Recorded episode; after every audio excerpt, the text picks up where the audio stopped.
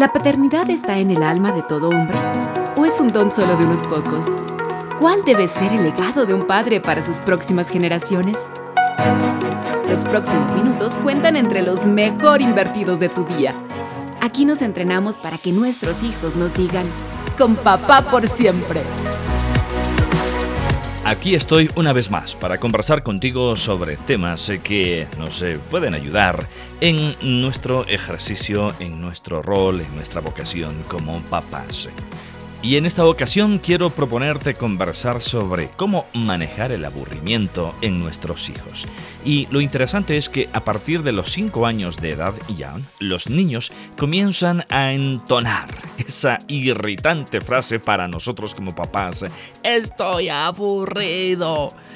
Y ¿Sabes? Esta frase que no nos gusta escuchar, ellos la repetirán por muchos años si nosotros no sabemos cómo manejarlo. El aburrimiento de todos modos en sí mismo no es eh, necesariamente tan malo pues eh, es eh, el estado que precede, es la base en muchos casos para entrar en acción. Todos, adultos y niños, eh, padecemos aburrimiento y en muchos casos llegamos a disfrutar incluso un momento de aburrimiento porque a veces en ese estado es cuando nacen ideas para hacer cosas interesantes. El problema llega cuando esta frase, esta expresión estoy aburrido, se convierte en una frase que los niños repiten todos los días, cuando su aburrimiento por lo tanto se prolonga horas y horas, eh, cuando les proponemos actividades y no quieren saber nada de ellas cuando su apatía interfiere al final con nuestra vida como papás e incluso con la suya como hijos, entonces tenemos que hacer cosas frente al asunto. Bueno, y la pregunta del millón sería, ¿por qué se aburren los hijos? Hay muchos factores que influyen en el hecho de que los niños sean presa fácil del ocio insatisfecho que puede traducirse como aburrimiento. Uno, el exceso. Me refiero a la abundancia de cosas, el poseer muchas cosas, hacer que pierdan el valor de las mismas y por ello que no las aprecien y si la necesidad agudiza el ingenio, recordemos que la saturación lo adormece. Entonces tener muchas cosas a su disposición que prácticamente los padres al menor susurro de un niño y quisiera esto le compra enseguida, entonces obviamente va a perder el aprecio, el valor sobre las cosas que tiene y enseguida va a perder el interés sobre las mismas y va a sentir aburrimiento. Por otro lado, la falta de tiempo para el ocio inactivo puede ser otra causa. Me explico. La tendencia de hoy en día es colmar a nuestros hijos con tantas cosas por ejemplo, el karate, el fútbol o cualquier otro deporte en la tarde, la película educativa, las clases de música o un instrumento musical, con todas esas cosas son pocos los momentos en los que se tolera no hacer nada. Por eso, los niños crecen sin sentir ninguna falta, ningún hueco a lo largo de toda la jornada en el día, ningún momento vacío, que es precisamente donde se encuentra el origen de la creatividad, la iniciativa y la motivación auténticas, si les atiborramos de actividades a nuestros hijos, pueden paradójicamente, aunque no lo creas, terminar aburriéndose. Ahora, tampoco me estoy refiriendo a que evadas o desestimes las actividades extracurriculares, que por supuesto, con una correcta planificación y dosificación, igual son muy importantes para nuestros hijos. ¿Por qué más se aburren nuestros hijos? Por la presión de los padres. Si un niño está allí acostado en la cama mirando al techo y pensando en sus cosas, ¿por qué no dejarle un rato ocupado en sus asuntos? Nosotros por desgracia tendemos a pensar que los niños cuando están mirando al techo o al vacío están haciendo completamente nada. Así que, temiendo que se acabe convirtiéndose en un vago, queremos nuevamente que él siempre esté en alguna actividad. Pero nos olvidamos de que pensar es una acción en sí misma y de que cuanto más piensen, más capacidad tendrán de hacerlo. Otro asunto que puede causar aburrimiento son eh, los cambios de edad en los chicos y las exigencias sobre querer hacer nuevas cosas. A veces suele llegar el momento donde ya no se conforman con cualquier cosa, por lo menos es lo que ellos creen, de modo que los juegos y las actividades que les apasionaba el año pasado a los chicos, este les parece ya un aburrimiento, un rollo hacer estas cosas. Esos juegos ya no me gustan, han pasado de moda, suele ser lo que los muchachos eh, dicen en momentos de aburrimiento, cuando han crecido un poquito y quieren hacer nuevas cosas. Y por supuesto, de manera general, están creciendo y tienen derecho a hacer, a buscar nuevas cosas también. Y ahora, la siguiente pregunta del millón. ¿Cómo combatir la apatía, el aburrimiento de los hijos? Bueno, salir de ese estado, tratar el aburrimiento es algo que se aprende, al igual que se aprende a esperar o a escuchar música.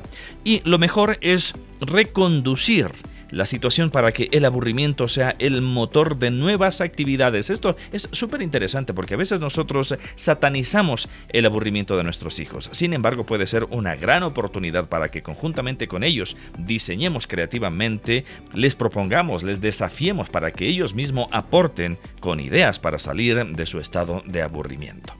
Pero también es importante considerar que la frustración que genera la apatía puede dar lugar a ideas y actividades poco adecuadas, que no son otra cosa que la válvula también de escape al hastío.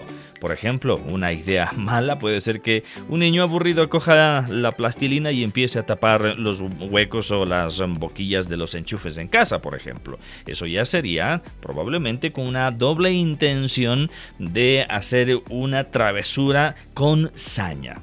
Pero cuando el aburrimiento se viabiliza hacia generar ideas creativas, esto es espectacular. Bueno, ¿cómo podemos hacer cosas prácticas? Incentivos familiares es una cosa, por ejemplo, proponer a los niños hacer algo juntos, inventar un juego, pensar mm, con ellos y ayudarles a incentivar su propio ocio, quiero decir, cómo salir de él. No se trata de hacer algo para que se entretengan y se estén calladitos nada más, sino de convertir juntos ese aburrimiento en oportunidades, como te estaba diciendo, para hacer algo nuevo, para saltar hacia una nueva aventura.